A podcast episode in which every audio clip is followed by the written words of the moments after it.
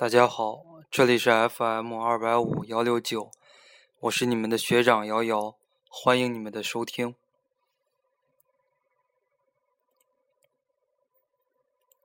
今天呢，距离考研啊还有整整的十二天时间，除去大家考前一天啊要准备准备，大家要找一找房子呀什么的，基本上呢，距离考研还有十天左右的时间啊。那么呢，今天啊，我要给大家来录这样的一段节目啊，就是说考前的一段时间，包括你考试的时候啊，还有你考后，你要注意一些什么内容啊？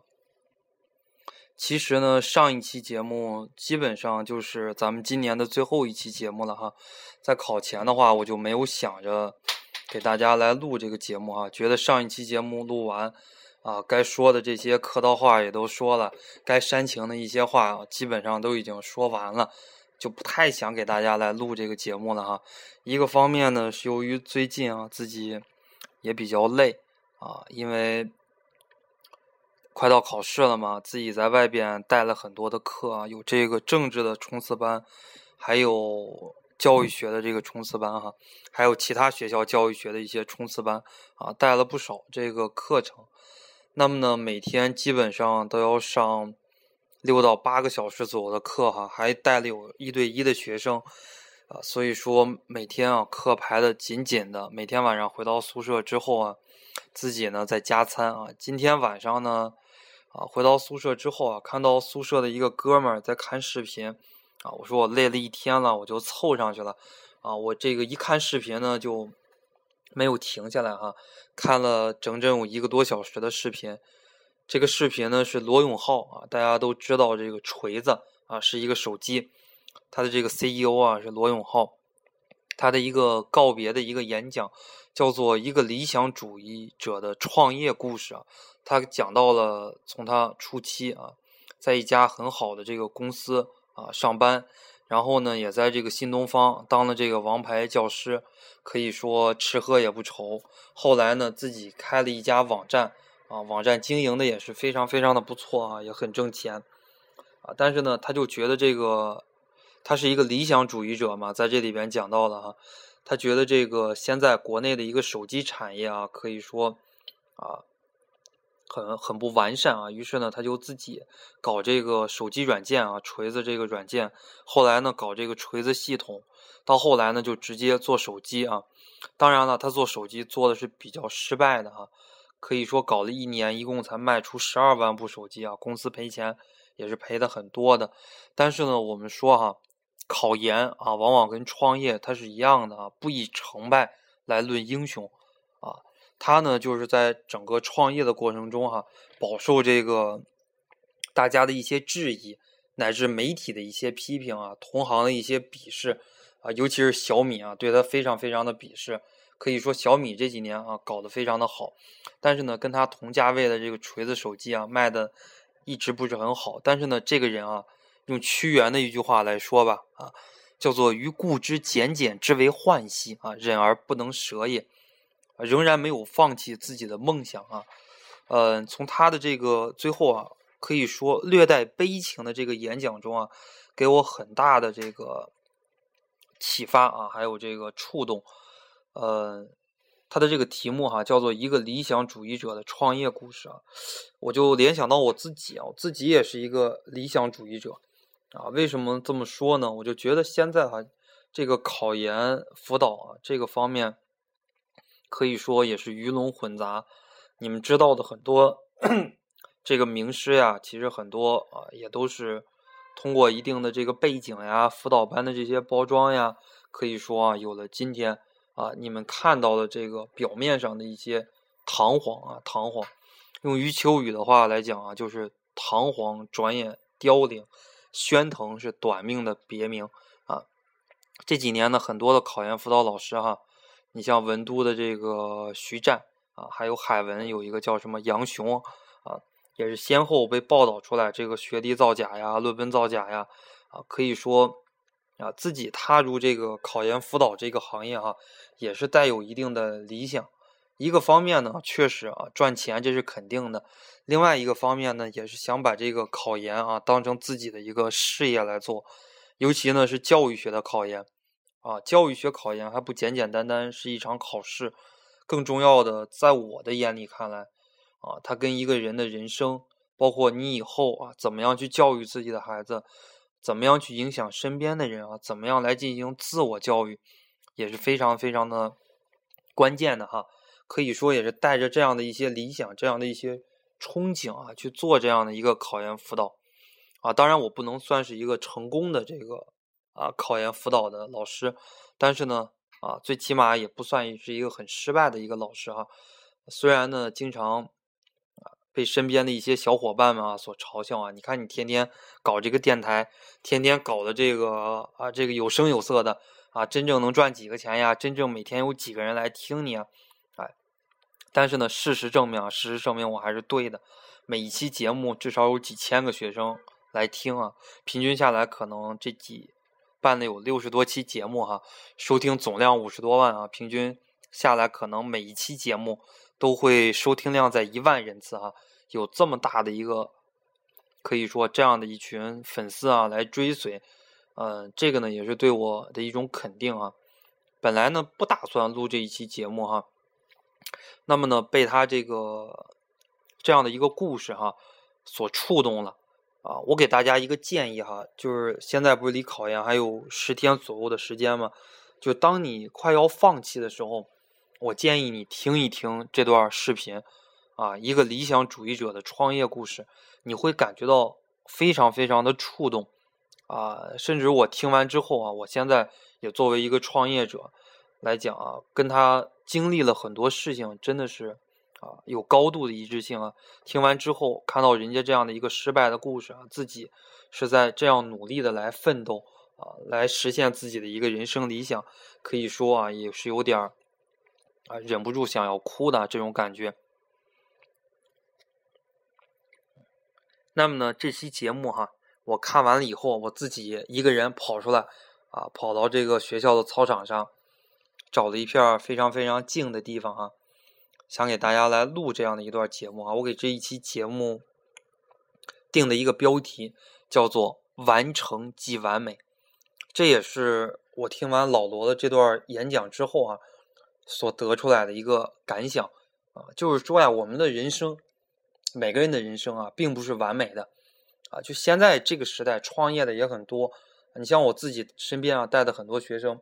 基本上我们每个人都在创业呀，啊我们搞一个这个什么微店呀，搞一个代购呀，卖卖化妆品呀，卖卖衣服呀，哎，这个都是我们的创业呀。我们为了理想啊，去淘第一桶金，我们每个人自己努力了，自己奋斗了。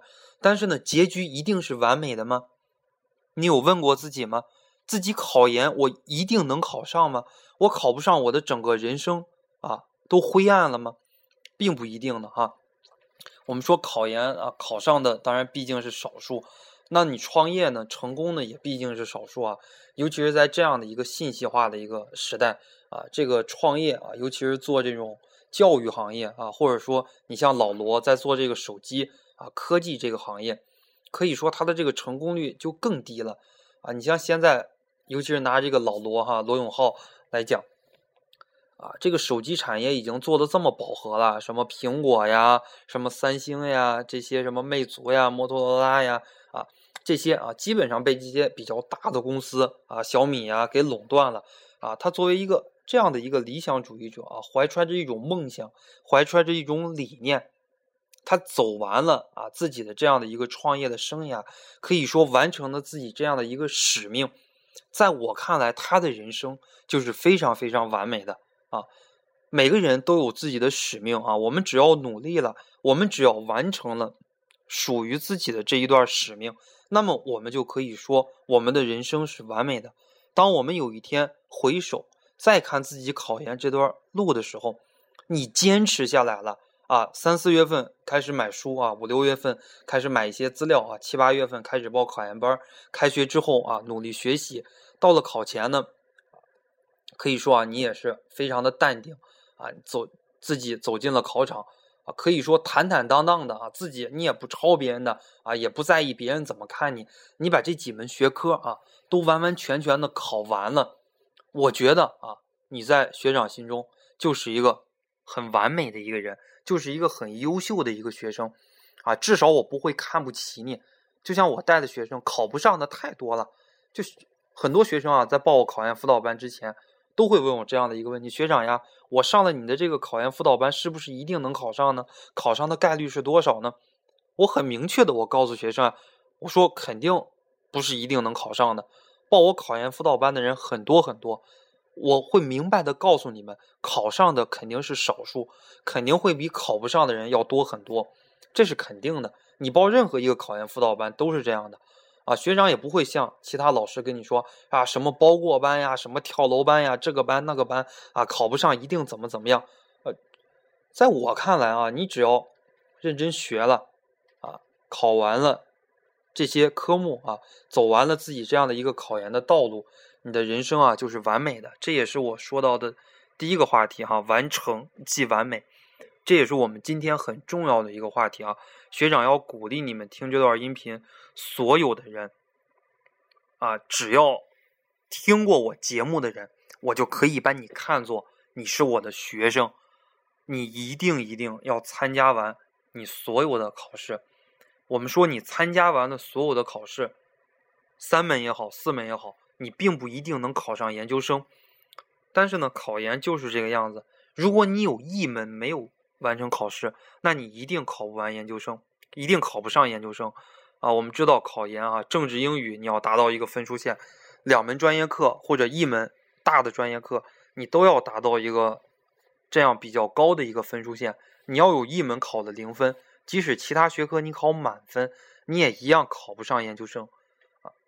当你坚持完三门学科，或者当你坚持完四门学科之后啊，你考上研究生的一个概率哈，就比很多人大了，很多同学都问我啊，学长呀，这个湖南师范大学的这个招生比是多少呀？我曾经不止一次的说啊，啊，拿我们这个教育学来讲，或者拿整个湖南师范大学来讲，大概的一个招生比啊，在十比一左右。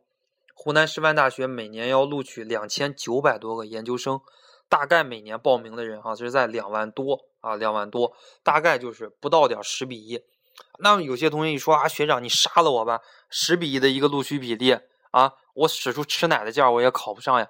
但是学长跟你说哈，虽然有这么多的人报名了，但是呢，真正能走进考场的也许并不多。为什么这么说呢？就拿我的这个学生来说哈，因为学长办这个考研辅导班，平心而论啊，收的这个价钱相对来讲是比较高的啊，一个人收两三千块钱啊，收这么多钱呢。啊，那么考前的这些预测题呀，这些资料呀，都是会免费送给这些学生的。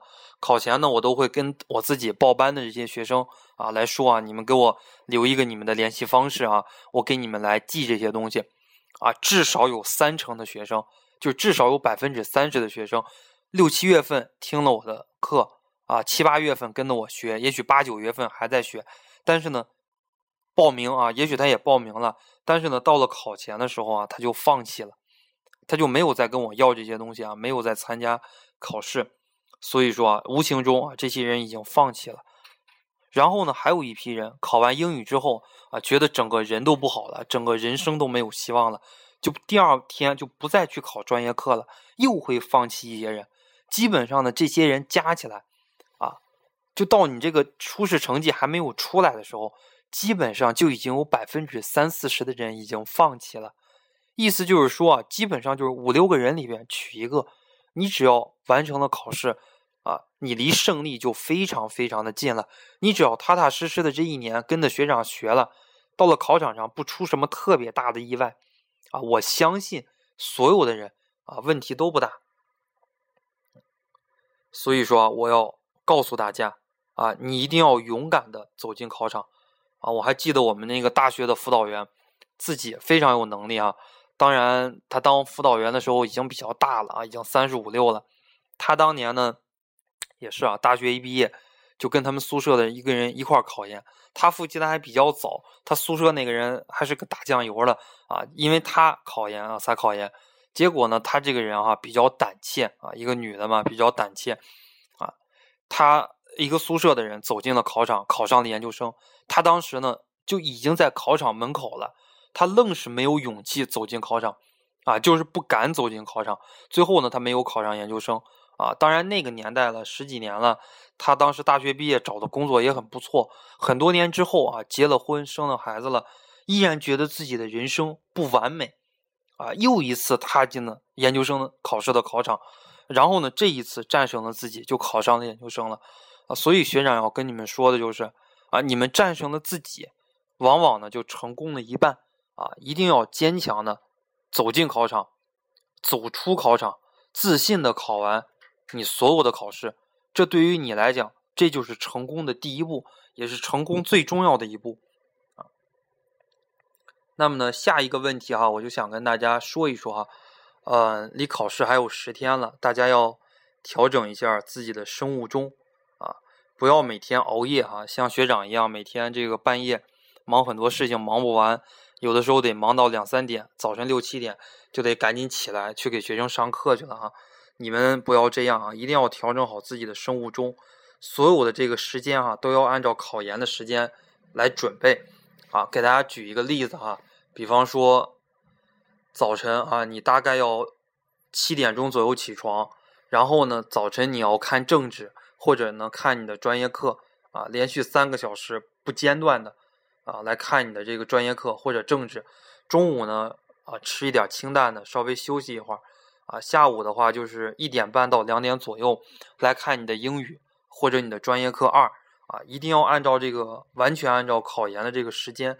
来给自己来安排这个时间，啊，调整好自己的生物钟。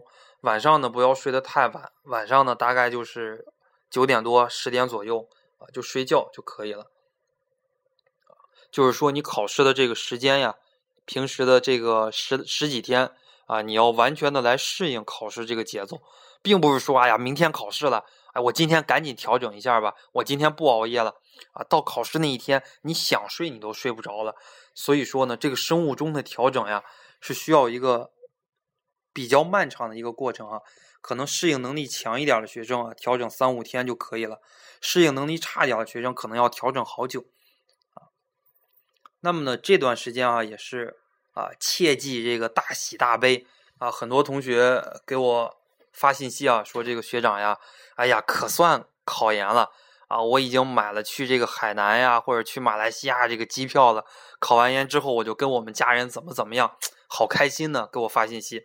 啊，那么呢，更多的人啊是一种大悲啊，说学长呀，怎么办呀？还有十天就考试了，哎，我这个狗屁还不会呢，对吧？哎，你给我出出主意怎么办呀？就非常非常的担心啊。那么呢，啊，这种大喜也不对，那这种大悲啊就更不对了啊。所以说。这段时间哈，就是说要调整好自己的一个心态啊，不要大喜大悲，或者是呢那个暴饮暴食，就更不行了哈。很多人到了这个考前哈，释放一下自己的这个压力啊，喜欢这个吃一些高热量的东西，跟平时的一个饮食不太一样。那么呢，到了考场上啊，也会有一些不良的反应。还有呢，很多同学啊，可能这类学学生更多了啊，在这种重压之下，往往不吃不喝。啊，这种暴饮暴食不对。那么呢，这种不吃不喝啊，严重的可以说呃来削减你的这个体力，这样的一种做法就更不对了啊。就是你的生活平时是什么样子的啊？平时该吃食堂吃食堂啊，该去外边吃个小炒吃个小小炒啊，该平时给自己放松一下啊，出去吃个牛排啊，或者说出去吃段涮羊肉啊，这都是很正常的啊。所以说呢啊，平时是怎么样就怎么样。啊，不要大喜大悲、暴饮暴食啊，也不要这个不饮不食啊，这些都是不对的啊。那么呢，很多同学啊也是很关心的哈，说这个学长呀，这考研让不让带吃的啊？可以说啊，明确的来回答你，考研是可以吃的，你想吃什么都可以啊。就是你吃这个，我建议哈，大家带一个德芙呀，或者带一个士力架呀，或者呢带一包饼干呀什么的。啊，你可以带一些这种干粮啊，就是不至于把你的这个卷面啊给这个污染了这些食物。当然你说了，你学长我带个鸡腿进去行不行？带个鸡腿进去那这就不好了啊，你在那吃这个鸡腿儿吧吧的，那你旁边人闻的，哎，闻那个味道，可以说你就影响旁边的这个学生了嘛，对吧？大家尽量不要带那些汤汤汤水水的呀，那些东西啊，有些同学带个什么面汤呀，啊，带个什么排骨汤呀，这个是很不好的。当然了，考试他也不会严禁啊，也不会严禁你完全不让你喝这些汤啊，也不会说不让你带这些干粮啊。考试他没有这个明确的规定。他让你吃啊，你带一些比较简单的啊，比较简单的一些吃的东西可以。那考试他也是让喝水的啊。你有些同学呢喜喜欢喝这个啊，尤其是女生啊，喜欢喝这个什么啊鲜橙多呀，然后呢喜欢喝这这个什么什么娃哈哈出的那个啊营养快线呀，喜欢喝这些东西啊。那我建议呢，考试的时候不要喝这些东西，因为这些东西它是属于甜的东西嘛。我们说。这个甜的东西你要吃多了喝多了，可以加速你这样的一个新陈代谢，啊，你这个上厕所的一个频率肯定会比别人高。那么呢，实在憋不住了啊，学长跟你说可以上厕所。考场一般都是两个老师啊，一个男老师一个女老师啊。你说这老师我想上厕所，这个老师不会说不让你上厕所的啊，他会跟着你一起去上厕所，所以说没有关系哈，啊，别把肾给憋坏了啊。平时。平时你可能练习的时候啊，模拟考试的时候，你要对自己严格要求，三个小时不上厕所。但是呢，一旦考场上啊非常紧急的时候啊，可以说憋不住了的时候，当然可以上厕所了哈。上厕所的话，影响你三到五分钟的时间啊，基本上也不会对你的这个答题有一个太大的影响。还有就是，千万不要因为害怕耽误这三五分钟上厕所的时间啊，呃，然后呢。啊，来耽误你自己的一个学习啊，耽误你自己的考试，这样的话就更不值得了。因为你一直想呢，对吧？我要上厕所，我要上厕所。然后呢，你如果没有上厕所的话，啊，也影响你作答啊。呃，那么下一下一个呢，还是给大家提一个建议哈。我建议最后啊，最后的十天，呃，你们要给自己再来进行一次模拟考试啊，就早晨。八点半到十一点半啊，做政治；下午两点到五点做英语啊。第二天早晨做专业课一，下午做专业课二啊。希望呢，你再来找一找这种真实考试的一种感觉啊。你这些题也许你都做过了，但是呢，你给自己找一些感觉啊，还是好的啊。那么呢，学长想给大家下一个提醒啊，下一个建议就是说啊，你们最好呢要在考前。做好一切困难的准备，比方说有些同学啊很抠门，不舍得花钱，在这个学校里边住啊，考试的时候可能考场离这个学校比较远，你要坐这个大巴车。但据我所知，我上学的那个地方河南新乡，他每年这些考研辅导机构他们租的这些大巴车啊，要不然就是车不够，要不然呢就是车在这个半路上啊临时倒戈了，每年都有这样的事情发生。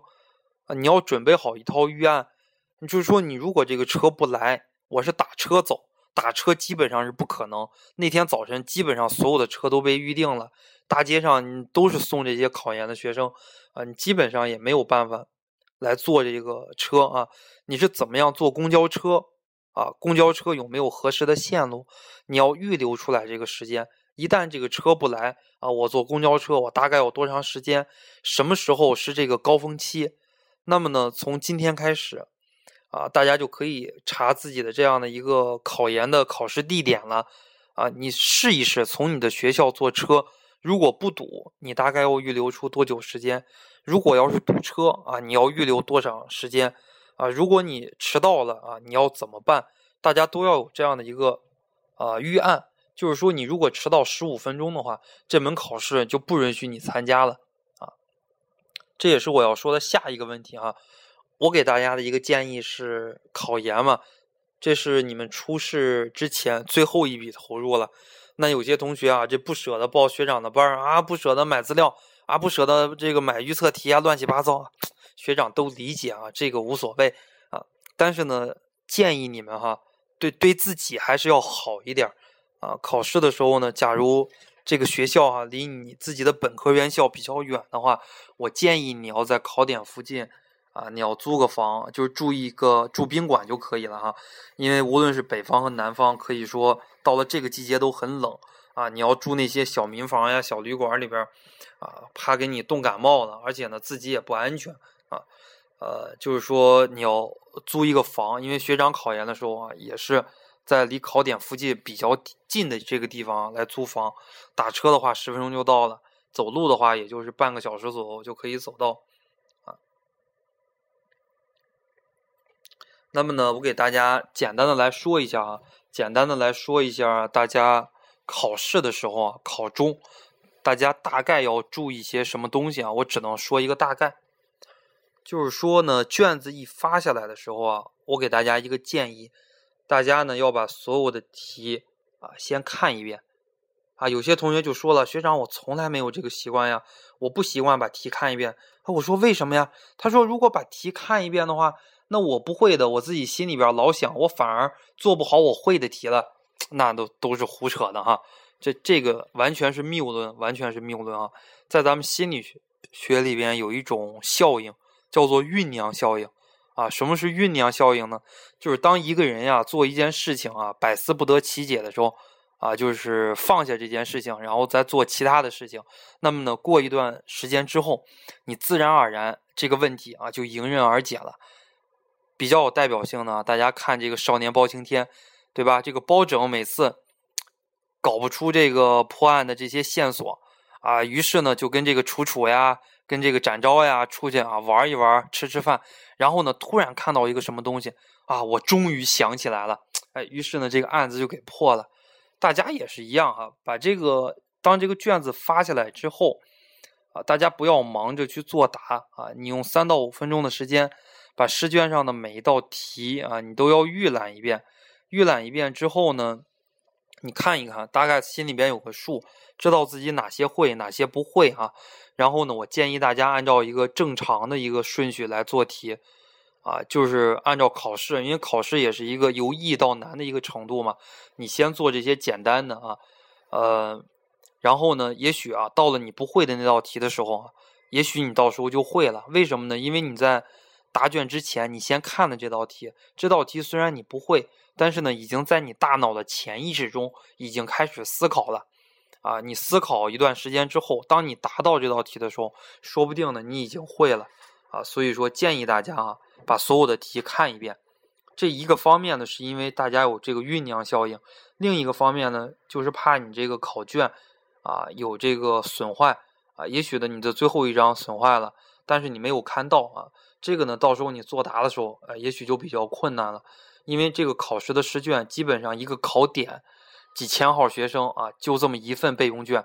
你如果先发现的话，备用卷就是你的了；你如果后发现的话，没有备用卷，你也不可能看你身边人的这个卷子，这个无形中呢，就给你考试带来了很多弊端啊。嗯。还有啊，还有想提醒大家的就是，我们说考试嘛，考试这个东西，大家从小到大啊，作为中国的学生，绝对没少参加考试啊。我们说，只要是考试，你就不能奢求所有的题你都会，所有的题你都会，那你还考试干嘛呀？那就成逗你玩了，对不对？肯定不可能所有的题你都会。就换句话来说，你要是能会百分之七八十的题，那你已经就是很屌的学生了啊！基本上的话，就是有百分之四五十、百分之三四十的题，也许相关的题啊，你以前见过啊，有那么百分之三四十的题你不会啊，你自己编一编，或者说你自己编你编不出来了，也是非常非常正常的啊，非常正常的。啊，你就心里边一定不要慌啊！有些学生就是感觉心里边很慌啊，一看到有自己不会的题了，心里边好慌的，自己会做的题也不会了，你就要给自己一种心理安慰啊，你就要时刻的告诉自己，嗨，只要是这道题我不会，我旁边那孙子啊，你们所有的孙子啊，龟孙都不会，一定要给自己一种阿 Q 精神啊，心理的一种暗示。你不要想的，哎呀，这道题我不会，人家会吧？完了，人家会，我不会，我考不上研究生了。大家一定不要这么想啊！这个题你不会的题啊，也许大家都不会，你只要把你会的题老老实实的、工工整整的你作答做好了啊，每一个学生考上研究生啊，可以说都不是一件很难的事情。所以说呢，大家一定不要慌，一定要安心的把自己会答的啊多答一些，而且要答好一些，答的出彩一些。那最后啊，想跟大家说的呢，就是尽量不要跟别人对题啊，尤其是，呃，尤其是你看这个考试，其实它设计的也很合理啊。第一门考政治，我们说政治考试它基本上拉不开差距。第二门考英语啊，英语都难，大家都不会啊，基本上也没有什么太大的差距。第二天再考你的这个专业课啊，有很多同学呢，怎么说呢，就比较讨厌啊，这个。一般来讲，考完试之后啊，喜欢跟人家对题。哎，一问，哎，那道题啊，你你你得哪个呀？哎，那道题啊，那个不是肖秀荣四套卷里边有的吗？你答上来了吗？你如果答上来了还好啊，你如果万一没答上来，这就不好了。所以说，一定不要跟别人对题，别人写的答案也不一定对啊。不要说你有一道题没有把握，下了考场之后一一问这个一问那个啊，对吧？他得三，然后那个得五，然后。这个又过来了，哎呀，傻逼！你们得三得五，对吧？这道题应该得八啊，应该选这个，应该选那个，弄得你们那一伙人心里边都没谱。所以说呢，不要跟别人对题啊！你一对题的话，你直接影响你下一场的考试。毕竟呢，这个考试我们说考完了就完了，对吧？你说你这个答对了，答错了，可以说没有太大的意义。啊，你还心里边产生负担，对你下一场有影响，这个就不好了哈。所以说啊，这是比较常见的一些问题哈，学长能想到的，可以说给你们一点提示。那么呢，在考后的话，啊，考后，当然了，你可以把自己的书扔了啊，送人，哪怕你把自己的书吃了，学长都不管你。但是呢，一定不要把自己准考证给吃了哈，因为今年考研啊，初试成绩出来，应该是会在年前啊。大家尽可能的话留住自己的准考证，在家里边方便查成绩啊！你想想，年前如果能查到成绩，你可你如果啊退一步来讲，你如果考的不好，你可以利用过年这十几天、二十天，动用家里边所有的一切的人脉啊，你可以联系联系调剂的学校啊，或者联系联系调剂学校的一些老师呀、一些关系啊什么的啊，这些呢，到时候学长都会在复试班。和调剂班的时候啊，到时候会再说。所以说呢，如果你把准考证给丢了，你连自己的成绩都不知道啊。即使你考得好，你准备复试，这个时候也比较被动了。你要准备调剂的话，那就更被动了。所以说啊，大家一定不要把准考证丢了，多打印几份，往自己家里边快递一份，枕头底下压一份，箱子底下压一份啊，钱包里边放一份，对吧？文具袋里边再放一份啊，多放几份。啊，以备万一。啊，那么呢，这期节目哈，咱们就啊基本上已经结束了哈。这是今年的最后一期节目哈。最后呢，啊学长也首先啊要感谢励志 FM 给我们这么好的一个交流的平台啊。那么呢，也感谢大家啊，跟我一样啊，有有着相同趣味的一这样的一类人哈。可以说怀揣梦想的这一类人，一直支持着啊我的这种工作。啊，你们的支持也是我考研辅导最大的一个动力哈，学长真心的谢谢你们啊！预祝你们最后都可以考得一个好的成绩，然后来给学长报个喜，谢谢大家。